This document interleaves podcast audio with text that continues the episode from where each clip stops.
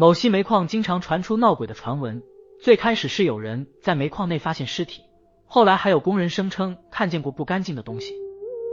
从此之后，煤矿灵异事件就传开了。据说一位在煤矿内睡着的工人，被人们误以为是偷懒，但他坚称自己是被吓晕的，没有睡觉。醒来后还疯了一样告诉别人他见到了鬼，矿上当然不会信，当场就对这名职工进行了开除处理。可这之后，更多怪事一件接着一件发生了。矿工们声称经常能听到一些古怪的声音，有人说见到了不明的身影，高大魁梧的跟座山似的，一转眼就钻进了煤壁；还有人说见到了拖着红舌头的白衣女鬼飘来飘去。有一天早上五点多换班，没多久就听见外面有好多小孩的声音，因为天还没大亮，孩子们还没上学，只听见孩子们很欢快的声音。他觉得奇怪，探头出去看是怎么回事。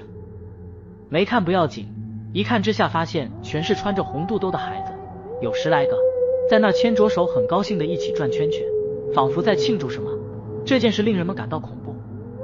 顿时他就感觉不对，因为他们的煤矿开在一片坟地下面，小孩子们通常不敢靠近。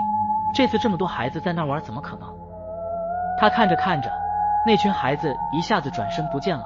更吓得他汗毛炸立，知道这不吉利，于是赶紧撑着胆子下去叫人，并告诉另一位班长，加上瓦斯员和厂长，说今天多半要出事，叫他们赶紧走。可领导不信，还说今天中午前要出活，还得抓紧挖。他拧不过，就无奈的出去了。回去和他哥哥说，今天必定要出大事。他哥还不大信。结果快到中午时，一声巨响，瓦斯涌出。那片坟地上头一冲而出，有二十几人被埋。他和另一人进去救人，他救出来的十三人全部生还，其余的人全部死亡。回头想想，和那十来个红肚兜小孩人数差不多，似乎他明白了那些小孩在高兴什么。由于他救了十几人，让他在某西煤矿行出了名，有某西的朋友应该听过。